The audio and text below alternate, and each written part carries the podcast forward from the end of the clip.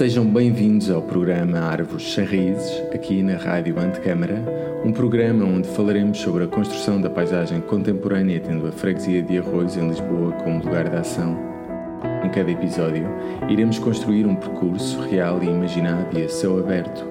Pelo olhar de cada convidado, procuraremos também compreender como os habitantes da cidade se relacionam com o espaço que habitam, como transformam esse espaço e são, de igual modo, transformados por ele. Para este episódio convidamos Maria Matos Silva, arquiteta paisagista, professora e investigadora. Na sua companhia iremos conversar sobre cidades ribeirinhas e alterações climáticas, ecologia urbana e inundações urbanas, enquanto seguiremos o caminho da água. Ao longo de 471 metros, iremos falar sobre a bacia hidrográfica do Tejo, o Vale de Arroios e o desenho de espaços públicos tendo em conta a sua adaptação às alterações climáticas. O convite está feito. Venham connosco para mais um passeio pela paisagem de Lisboa.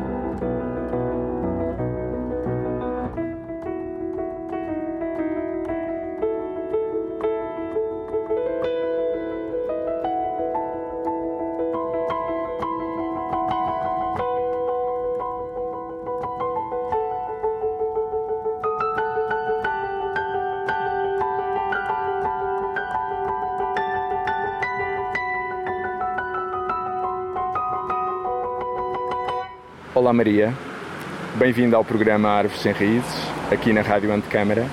Tu és arquiteta paisagista, professora e tens desenvolvido trabalho de investigação nas áreas da ecologia urbana, inundações urbanas, design de espaços públicos e adaptação às alterações climáticas.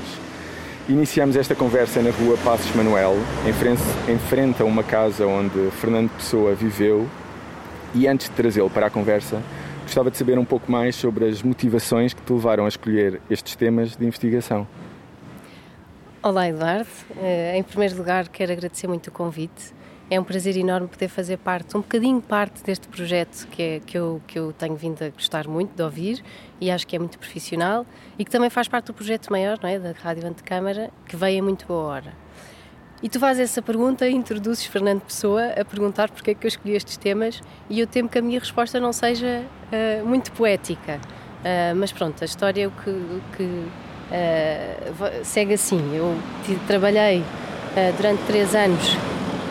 Primeiro tirei um curso de arquitetura paisagista, na mesma altura que tu, e a seguir fui trabalhar em projeto num ateliê durante três anos e passados os três anos senti uma necessidade enorme de ir estudar fora, de ir conhecer outro mundo, até outras disciplinas. Uh, e, e, por isso fui fazer um mestrado em Barcelona, que ouvi falar muito bem do mestrado em desenho urbano, e depois recomecei os estudos, basicamente, até me inscrever num curso de doutoramento na mesma universidade uh, uh, e lá fiquei.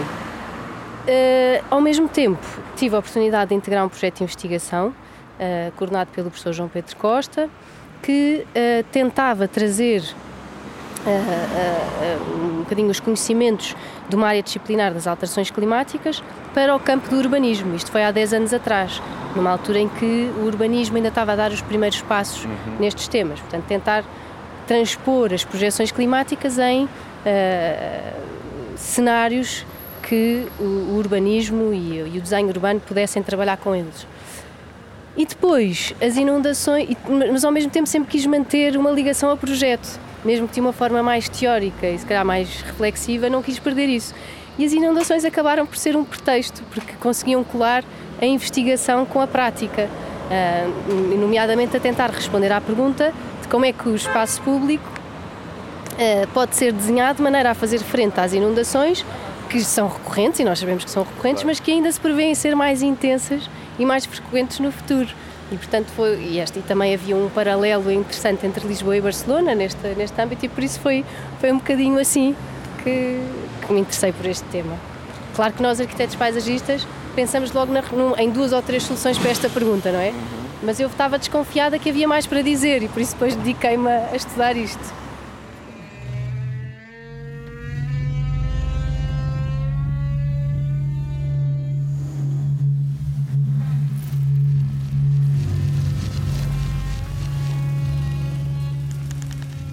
Tejo é mais belo que o rio que corre pela minha aldeia. Mas o Tejo não é mais belo que o rio que corre pela minha aldeia, porque o Tejo não é o rio que corre pela minha aldeia. Tak ma wielkie statki. i wciąż pływa po nim, w oczach tych, którzy widzą we wszystkim to, czego nie ma, pamięć po Caravela. El Tajo baja de España y el Tajo entra nel mar en Portugal. Toda la gente lo sabe. Ma pochi sanno qual è il fiume del mio villaggio e verso dove va e da dove viene. Et par là même, parce qu'elle appartient à moins de monde, elle est plus libre et plus grande, la rivière de mon village. The Tagus leads out into the world. Beyond lie the Americas and the fortunes of those who find them. Nitko se nikada nije pitao što se nalazi s onu stranu rijeke što teče mojim selom. O rio da minha aldeia não faz pensar em nada. Quem está ao pé dele, está só ao pé dele.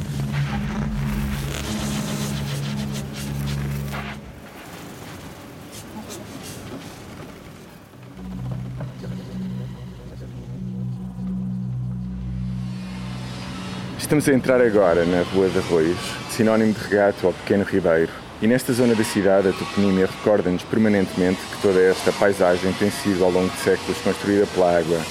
Arroios, Regueirão dos Anjos, Fontainhas são apenas alguns exemplos disso. Enquanto caminhamos no sentido do Tejo, numa zona historicamente afetada por cheias, quais os principais desafios que consideras que temos pela frente na resolução deste problema? Olha, tu agora falaste em cheias e nós temos uma riqueza uh, na língua portuguesa uh, que é a diferença entre as cheias e as inundações. Uh, e há uma, uma professora Catarina Ramos, geógrafa, que diz que um, todas as cheias dão inundações, mas nem todas as inundações dão cheias, no sentido que as cheias é o transvasar uh, do, do, de um leito do, do curso ordinário da, da, água, não é? Uhum. Para as suas margens, e as inundações é quando há uma grande quantidade de água numa área onde normalmente está imersa, não é? Um, isto só uma parte. O grande, eu acho que o grande desafio que nós temos para, para, para lidar com, com isto é, acima de tudo, uma, uma, o aproximar das comunidades do sistema natural, nomeadamente do sistema do ciclo da, da água. Uh, é um desafio que me parece muito grande, mas não me parece um desafio que seja totalmente difícil de impossível de alcançar. E é muito grande porque nós sabemos que a natureza não é sempre aquele do ursinho fofinho uhum. uh, e tem uh, momentos tempestuosos, não é? E por isso, daí o desafio. Mas, o, mas as recompensas dessa, dessa aproximação das comunidades a estes sistemas é, é muito grande e, e, e, pode valer muito a pena se queremos efetivamente fazer face a estes cenários futuros que são uh, uh, sem precedentes, como dizem muitos, muitos académicos. Um, por exemplo, e isto que é, que é uma das grandes vantagens que isto pode trazer é o quê? É uma aproximação e uma cultura e uma aproximação à ecologia. Uhum. Uh, nós, uh, estando mais próximos desses sistemas, conhecemos-los melhor uh, e passamos a, a, a, saber lidar com eles de uma forma, se calhar, mais natural também. Uhum. Um, e, por exemplo, fica, pode passar a ser claro aquilo que ainda que já é claro, mas em, em campos disciplinares restritos, uh, coisas como uh, que, que, erradicar o fenómeno de inundações por completo não só é irrealista, como é potencialmente imprudente. Uhum. Uh, e, e, isso passar a ser claro para toda a gente e começarmos a ter um pé atrás quando alguém nos diz vamos acabar com as inundações em Lisboa, sim. porque se calhar nós não queremos exatamente isso, não é? Sim, sim, uh, e, e, e, no fundo esta cultura em ecologia passar a ser transversal através desta aproximação ao sistema natural parece-me que é o maior desafio. Claro que há outros. Outro grande desafio será o integrar os processos adaptativos e o modo de fazer projeto em adaptação uh, uh, como modus operandi de, de uhum. fazer projeto e de pensar e de fazer cidade. Um, e outro também, desafio grande, é nós descartarmos aquela ideia de que conseguimos ter uma solução única, uma solução de gênio para que vai resolver todos os nossos problemas. Uh, lá está, acho que são desafios difíceis, mas que são desafios que eu acho que nós conseguimos uh, alcançar. Outro desafio vai ser conseguirmos encontrar um abrigo para a chuva parece que vem lá um momento tempestuoso, como estavas a dizer.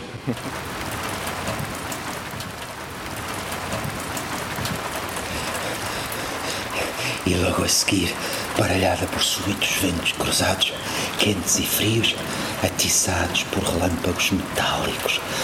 A chuva começou a escorrer com força pela cidade, mas sem saber por onde. E muito mais água chegava pelos leios que desciam das outras colinas, por arroios adormecidos e pelas calhas do elétrico, numa competição de rios sem nome, acabados de nascer no meio das avenidas e praças.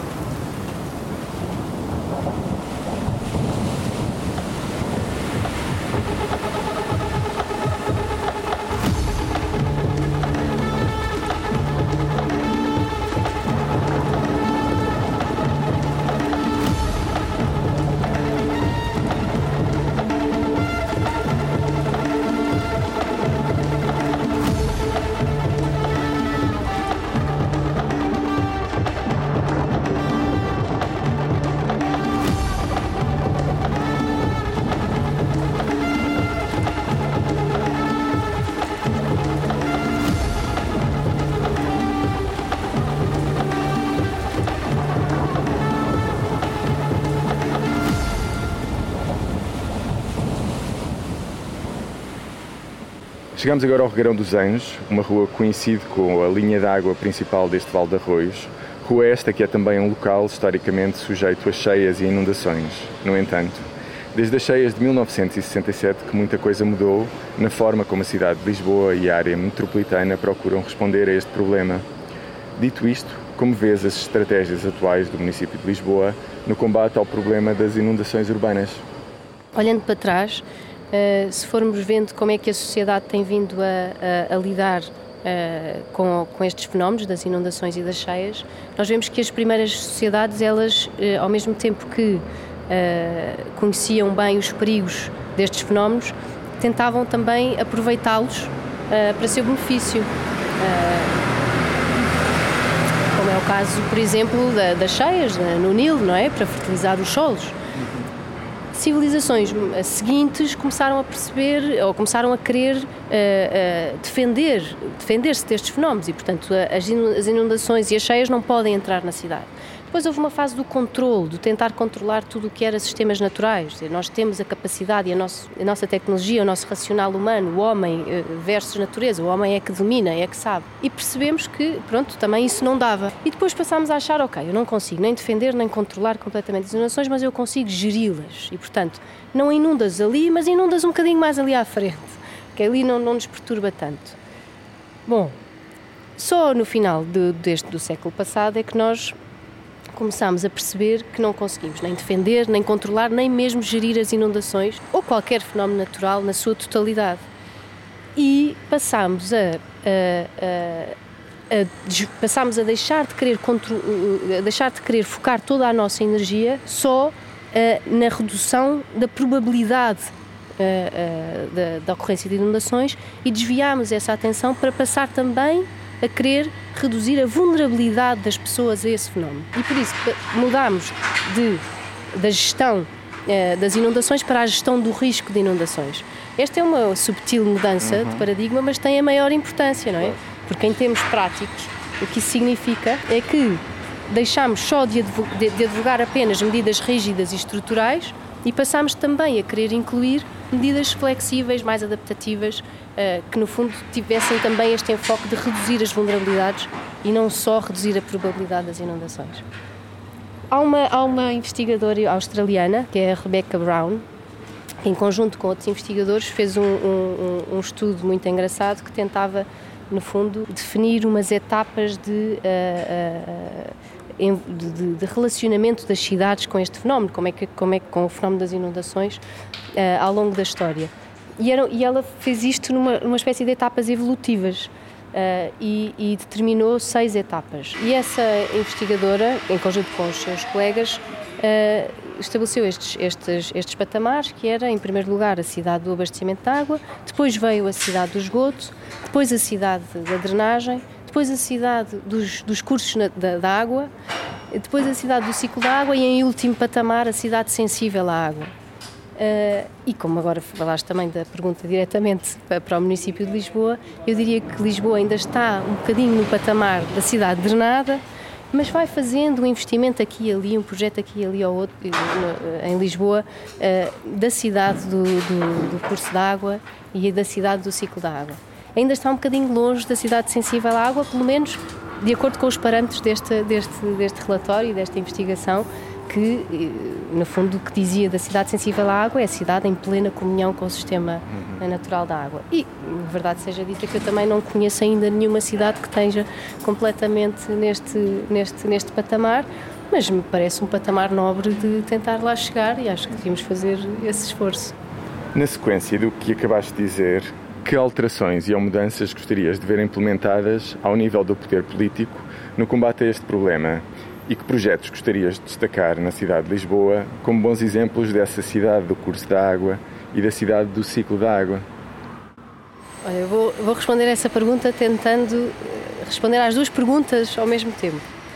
Uh, daquilo que eu fui ver, uh, já houve, houve um, há um investimento muito grande da Câmara de Lisboa na, na, no, na construção de uns túneis de drenagem, uhum. do Plano Geral de Drenagem, que eu acho que é cerca de 133 milhões de euros. Uh, e de uma forma muito simples, e, e depois há também um projeto muito recente, que é uma reabilitação da Praça de Espanha, onde uh, uh, os, também tenta resolver alguns problemas das, das inundações em, em, Lisboa, mas utilizando outras uh, técnicas para além da drenagem, portanto, uhum. nomeadamente técnicas que tentam manter a água à superfície o maior número de tempo, maior quantidade de tempo possível. Esse foi orçamentado por volta de 16 milhões. Uh, e, portanto, o que é que eu gostava? Eu gostava que este investimento fosse equiparado. E sendo equiparado, segundo as minhas contas, uhum. dava para termos mais sete praças de Espanha espalhadas pela cidade de Lisboa.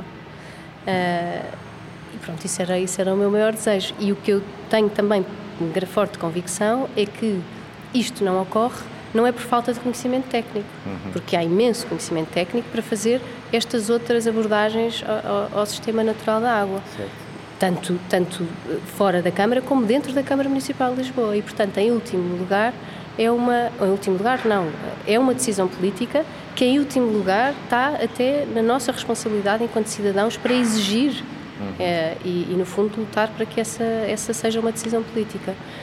E por isso, tentando desviar um bocadinho a atenção da Câmara Municipal de Lisboa, claro que tem a sua cota parte, eu acho que todos nós também temos essa, essas obrigações uhum. uh, nas nossas práticas profissionais também. Claro. Obrigados hoje, indo por convicção, e vou citar-te, a adaptação às alterações climáticas é hoje inseparável da agenda do urbanismo, marcando presença no planeamento urbano e no desenho do espaço público. Como vês as respostas da comunidade a esta tendência emergente? é engraçado, nós, nós vimos essa passagem, nós vivemos essa passagem de um assunto, as alterações climáticas, que estava eh, definido é, em âmbitos disciplinares bastante restritos e que de repente passou a estar em todos os campos disciplinares, dos mais diversos, e até ganha uma presença quase honorária no discurso político, independentemente da cor, não é? E essa é uma visibilidade e, e a importância dada ao assunto e a visibilidade dada ao assunto é de facto e muito importante e é de uhum. facto bem-vinda. Uh, até porque se nós formos ver as projeções mais cada vez vai, vai havendo esta, estamos a falar de uma ciência do futuro e portanto tá, tá, é, é, é não para não é uhum. há novos novos novos modelos todos os dias mas se nós formos ver o que dizem estes cientistas e o consenso à volta do que dizem estes cientistas é que efetivamente nós não temos tempo a perder e se juntarmos a estes conhecimentos científicos Uh, outra, estas outras disciplinas que, que, que pensam também no, no, modo como as sociedades vão reagir a isto, também percebemos, por outro lado, que a estratégia de não fazer nada ou de deixar as coisas como estão não é a mais inteligente. Uhum. Uh, e isso é engraçado, não é? Nós vimos essa mudança, nós vivemos essa mudança. Uh, de facto, é, é uma responsabilidade que é de todos. E, acima de tudo, há, há uma preocupação maior, é que um conceito ou uma ideia ela pode estar na moda, mas para ter consequência tem que ser robusto. Ou seja, o risco potencial de fazer projetos de adaptação, entre aspas, ou que vão combater as alterações climáticas, mas que no fundo são para inglês ver, é um risco demasiado grande e que pode comprometer, nomeadamente, a resiliência da própria cidade. Uhum. E daí voltamos um bocadinho ao início, que é a, a, a, o grande desafio e a forte necessidade de nós robustecermos a cultura em ecologia e não ser uma, um assunto que só diz que só alguns é que sabem. Claro. Se nós conseguimos que, isso, que haja uma cultura mais forte em ecologia, nós podemos, como comunidade, ser mais exigentes e reivindicar, não, espera, este projeto, tudo bem que é muito bonito, mas ele não está a fazer nada, não é? E também na nossa prática profissional, uhum. começarmos a ver, por exemplo, tu nos teus projetos de arquitetura paisagista, pensar o, o, gasto de carbono que a execução do teu projeto e a manutenção do teu projeto está a ter. Sim, sim, sim.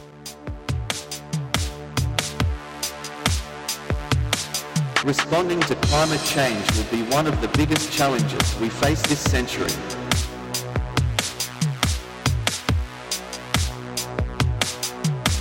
How much warmer is your city?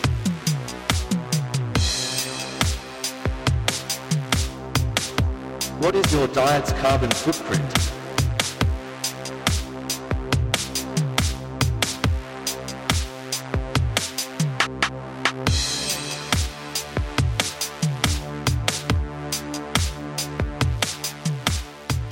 Nós estamos agora no, no Regueirão dos Anjos e quando caminhamos por uma cidade, como estamos a fazer agora, nem sempre é fácil compreender a relação entre ruas, praças, jardins, parques, etc., como espaços ligados em rede e que fazem parte de um sistema maior. Qual é para ti a importância deste, deste sistema que constrói o espaço público da cidade? Para mim é da maior importância. Uh, nós começámos agora um projeto da FCT por três anos, uh, coordenado pelo professor João Rafael Santos, uh, pela Faculdade de Arquitetura. Eu estou como co-investigadora responsável pelo Instituto Superior de Agronomia Contamos também com a participação da Faculdade de Arquitetura da Universidade do Porto e com uh, o apoio institucional da área metropolitana de Lisboa. E o projeto parte precisamente dessa premissa que tu perguntaste, ou, ou dessa hipótese, não é? Uhum. Pode eventualmente uma rede eh, de espaços públicos à escala metropolitana, se for pensada como tal, se for concebida e moldada como tal, como uma rede, pode ela fazer uh, frente a uma série de desafios contemporâneos que temos hoje, como a robustez ecológica, que já falámos, como a resiliência, mas também como para a mobilidade ativa, para a coesão territorial. Enfim, esta é a nossa hipótese. Para isso, nós vamos ter agora estes três anos, estamos a dar os primeiros passos. Uh, vamos uh, fazer o levantamento dos espaços públicos que foram intervencionados nos últimos 20 anos. Uhum. Vamos decompô-los, é? uh, desconstruí-los uh, analisá-los e avaliá-los para tentar provar ou não provar esta hipótese. Mas nós estamos convictos que sim, vamos tentar com este projeto então perceber até que ponto é que nós conseguimos trabalhar assim. Uhum. Uh, e convido a todos os ouvintes deste programa a juntarem-se a nós e a discutirem connosco. Uh, temos um site que, que, que, está, pronto, estamos a dar os primeiros passos, ainda não tem muita informação, mas há de ter mais, que é metropublicnet.fa.ulisboa.pt Metropublicnet é o nosso pequeno título Uh, e pronto, e fica o convite.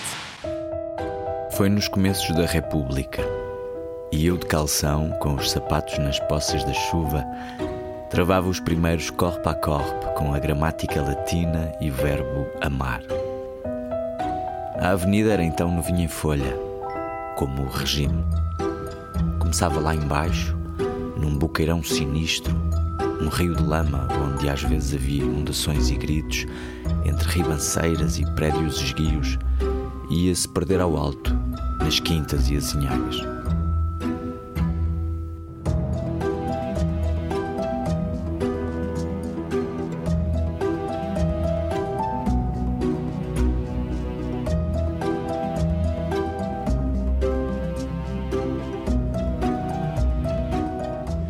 Num texto teu, recentemente publicado, intitulado Rumo a um Plano Geral da Água, falas da ideia de trabalhar com horizontes distantes e incertos. Queres desenvolver um pouco melhor esta ideia? Trabalhar com horizontes distantes e incertos. Uh, o que quis dizer com isto são, é, são essencialmente duas coisas. Primeiro é esta necessidade que nós estamos a ver agora, uh, que muitas disciplinas têm que se reinventar, nomeadamente as disciplinas que se baseavam uh, na, na certeza ou na premissa de que o, o clima era eh, relativamente estável e baseavam as suas soluções com base na análise de dados estatísticos, eh, na recorrência de dados estatísticos eh, que vinham de fenómenos ocorridos no passado. Portanto, pegavam nos dados que tinham do passado, faziam essas recorrências estatísticas e aí conseguiam determinar valores que nos, que, nos, que nos permitiam depois ter soluções. Falo, por exemplo, da cheia dos 100 anos, não é? Nós estudámos isso. Uh, quer dizer que um fenómeno com aquela intensidade uh, uh, que ocorria de 100 em 100 anos. Estas, estas disciplinas e muitas outras tiveram agora que se reinventar e incluir no, seu, no seu método de trabalho, para além dos, dos, dos fenómenos que aconteceram no passado, as projeções futuras. Uh, o que é uma coisa complicada, não é? Passar a ter que trabalhar com incerteza, com coisas que não são factuais, não é? Mas isto, esta, esta necessidade de trabalhar com horizontes incertos implica isto, implica o revisitar de uma grande quantidade de disciplinas muito enraizadas na nossa maneira de, de, de, de projetar e de, viver, não é?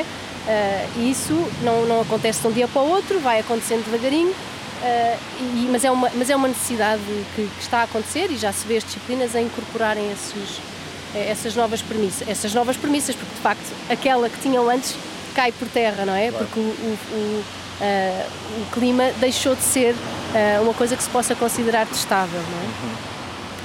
E depois, a questão de, de, de horizontes alargados tem muito a ver com uh, esta comparação entre a infraestrutura eh, cinzenta e a infraestrutura verde. Uhum. No sentido que a infraestrutura cinzenta ela é muito eficaz no curto espaço de tempo. Se nós queremos resolver o, o problema das inundações nos próximos 10 anos, a infraestrutura cinzenta é que resolve, não é a verde. Mas há aqui uma, uma desproporcionalidade, não há aqui uma, uma relação quase inversa porque a infraestrutura pesada ela vai envelhecendo como nós, vai ficando cada vez menos interessante, cada vez com mais fraturas, mais exposições, mais necessidade de manutenção e vai saindo mais cara essa manutenção, é tudo de prejuízo atrás de prejuízo. E a infraestrutura verde é exatamente o contrário, não é? Ela eh, começa a ser timidamente eficaz, nunca não resolve tudo, mas ao longo do tempo ela vai ganhando uma robustez e uma eficácia até chegar a um ponto que já nem de manutenção precisa, já nem de rega precisa, claro. ela quase que é, vive sozinha. E portanto este e se nós continuarmos com, este, com, este, com esta maneira de pensar em horizontes curtos, uhum. nunca vamos dar uma chance à infraestrutura verde. Mas se nós, e, e, obviamente vamos querer sempre apostar naquela que nos vai dar resultados. Se nós pensarmos não nos próximos 50 ou nos próximos 100 anos, mas nos próximos 150 e 200 anos, se calhar começamos a pôr as coisas na balança e começamos a ver que se calhar sai-nos mais barato é mais eficaz e até pode ser mais consequente o investimento na infraestrutura verde. Portanto, eram um bocadinho estas duas coisas que eu acho que queria dizer nesse texto. Pegando nestes horizontes alargados, nem a propósito, a Galeria Antecâmara, que é também o espaço físico desta rádio, tem atualmente em exibição a instalação Casa da Água de Rui Soares Costa, Pedro Campos Costa e João Galante. Aproveito desde já para lançar o, convite aos ouvintes para irem visitar a Galeria Antecâmara. Esta instalação aborda as consequências das alterações climáticas na subida do nível médio das águas do mar, lançando ao público a seguinte pergunta: onde estaremos em 2100? Gostava por isso de colocar também esta mesma, esta mesma questão. Olha, é uma, é questão difícil. Eu ainda não fui ver essa instalação, mas tenho muita curiosidade. Até gostava de ir lá agora a seguir à nossa conversa. Muito bem. Vamos, vamos subir a Almirante Reis e, e lá iremos. Bom, ainda bem. Um, mas de facto é uma questão difícil e o meu primeiro ímpeto na, na, resposta é não ter uma só resposta, porque de facto é uma, uma, das maneiras que eu vejo como possíveis de pensarmos no futuro, de pensarmos neste fenómeno das alterações climáticas, é não pensar num só futuro, mas pensar em vários futuros possíveis. E é, é isso que também faz o IPCC, o painel intergovernamental para as alterações climáticas, que, que todos conhecemos, eh, é, é, precisamente então pensar em diferentes cenários, em diferentes uh, uh, futuros caminhos que a sociedade pode fazer uh, e, e, baseado nessas, nesses diferentes cenários, obviamente vai haver consequências diferentes no clima também. agora, por outro lado, este, e, e o IPCC apresenta neste momento uh, quatro cenários muito distintos. Uh, um em que uh, não só nós conseguimos deixar de emitir os gases de efeito de estufa que estamos a emitir, como até conseguimos capturar carbono. Esse é o mais otimista de todos. Depois há um extremamente pessimista em que temos um, uma, um, mundo que só vive e explora os, os, os recursos, a energia fóssil até à última gota. portanto, temos esses dois temas e depois temos dois mais, mais ponderados. E agora ainda vão propor outro tipo de cenários, que são uns, uns um, uh, uns cenários socioeconómicos baseados em como é que a sociedade vai, através de medidas de mitigação e adaptação, vai fazer face a estas emissões. Portanto, também uh, os, uh, tudo o que é modelos, não, é? não existem modelos perfeitos, mas isto é, é sempre, é, está sempre em evolução, há sempre novas metodologias para nós tentarmos, de alguma maneira, agarrar aquilo que pode acontecer no futuro. Mas, de facto, a melhor maneira, e aí acho que, to, que todos concordamos, é não, vai, não, não, pensar numa só possibilidade, e estar precavidos para todas estas uhum. possibilidades. Agora, mesmo nesta discrepância entre os cenários todos que dão, existem pontos comuns e isso também é muito interessante. Há coisas que nós podemos já saber que vai acontecer. A subida do nível médio das águas do mar é um deles. Nós sabemos que vai subir, não há uh, dúvidas sobre isso. A dúvida está em quanto, não é? Uh, e outra coisa que nós também conseguimos ver com essas projeções que nos são dadas por estes cientistas é que a Península Ibérica está num hotspot, como eles chamam e, portanto, uh, alguns destes cenários, como um, períodos de seca mais prolongados, ondas de calor ou precipitação extrema, em qualquer um dos cenários que eles identificam, vai, já vai acontecer. Uhum. E nós vemos agora o que está a acontecer no, no Canadá, com temperaturas, quer dizer. Na Sibéria. Incrível. Sim. pronto, portanto, isto posso dizer que tenho muita confiança uhum. que, que, que, vai acontecer em 2100. Claro que depois tenho a opinião pessoal que não vale o que vale uh, uh, e, que, e que é de acreditar também que a nossa que vamos viver numa sociedade que vai procurar muito mais intensamente o trabalho interdisciplinar, vai sair da retórica e vai, ser, e vai se perceber que é mesmo necessário e vamos querer mesmo intensamente que isso assim seja. Um, e, e, e, obviamente também vai ser uma sociedade que vai uh, naturalmente eliminar uh, os céticos em relação às alterações climáticas nessa altura. Selon moi, elle mène une vie merdique. À mon humble elle travaille dans des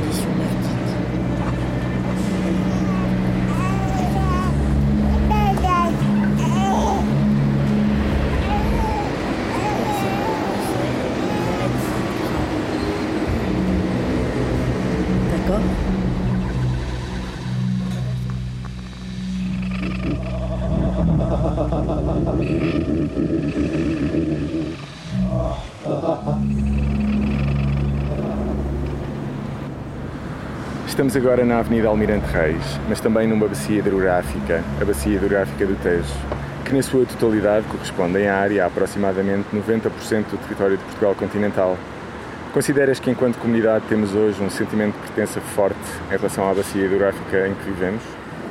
Olha, eu, gosto, eu acho essa pergunta muito, muito bem posta, uh, mas quase que diria que é, é, é, uma pergunta que quase que só podia vir de ti, no sentido de que uh, não vejo muita gente a ter este mindset da bacia hidrográfica. Uh, Lembro-me de Orlando Ribeiro dizer que Portugal se dividia Uh, se podia dividir em, em, no fundo em duas em três grandes partes, sendo o norte litoral, o norte interior, o norte atlântico, Exatamente. o norte interior e depois o, o sul do Tejo, não é? O, o, Portugal mediterrâneo. Uh, e, e, eu sempre vi um bocadinho este, o Tejo como este limite, e nós olhamos para a Carta Geológica de Portugal e vê-se muito bem esse limite também, uhum. uh, não é? Há uma grande diferença a norte e a sul do Tejo.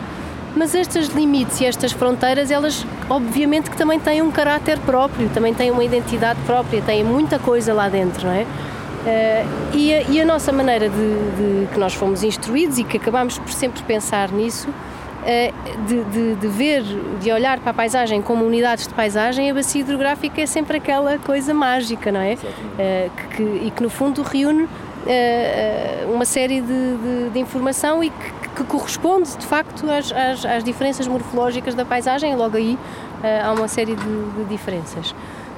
Um, e de facto, se, era um bocadinho aquilo que eu falava quando falava em cultura e ecologia. Uh, não, não estou a ver ainda uma, uma comunidade muito apegada a essa, a essa identidade da bacia hidrográfica, mas, mas, mas acho que seria uma coisa interessantíssima de ver acontecer, que acredito que traria muito desta aproximação ao sistema e ao ciclo natural da água. Fica o um mote, mais ecologia, mais bacia hidrográfica. Sea of straw. Each one of us lives in a watershed. Relationship to the river.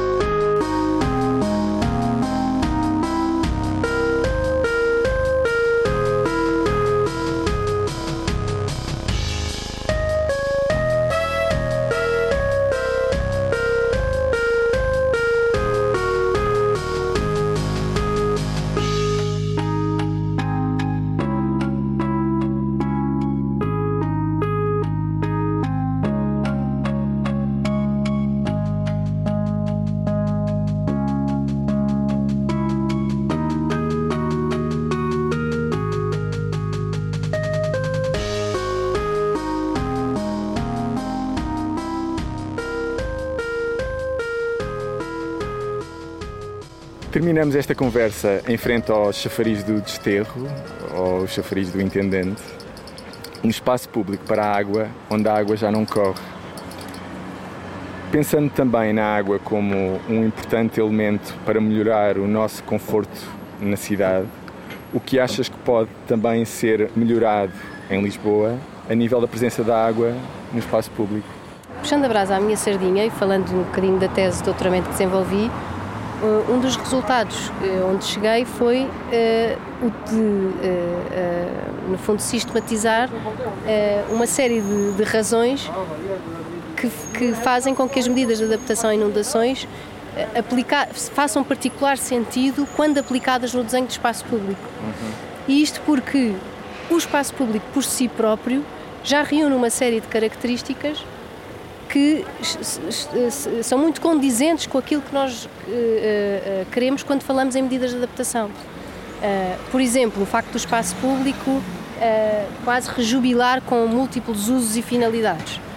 Nós podemos usar um espaço, desenhar um espaço público que faça frente ao fenómeno das inundações, ao mesmo tempo que faça frente ao fenómeno da ilha de calor, ao mesmo tempo que é um ponto de encontro, ao mesmo tempo que apanha uma, uma, uma rede de mobilidade suave.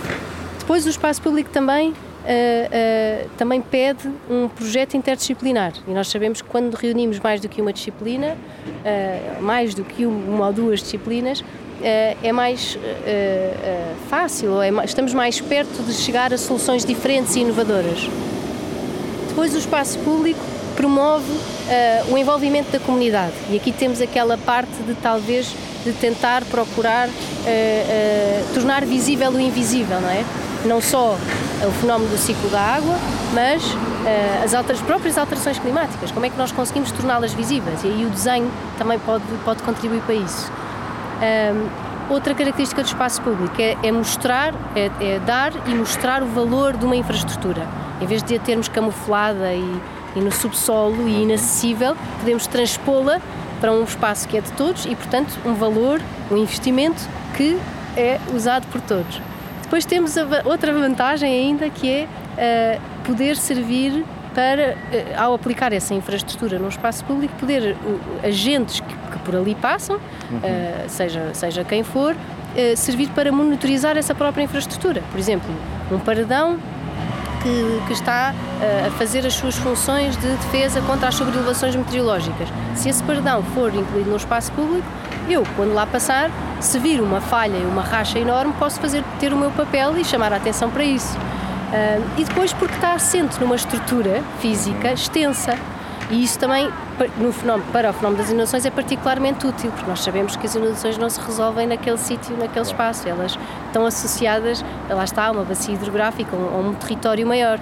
Mas o espaço público também tem esse território maior e, portanto, se for visto uh, desta perspectiva, também pode servir para esse, para esse efeito. Enfim, uh, são algumas das. Uh, das, um, das, características que o espaço público tem, que, onde é particularmente útil uh, incluir estas medidas de adaptação. Obrigado, Maria. Vamos subir agora ao Almirante Reis em direção à Galeria Antecâmara. Que bom, vamos a isso. Obrigada eu.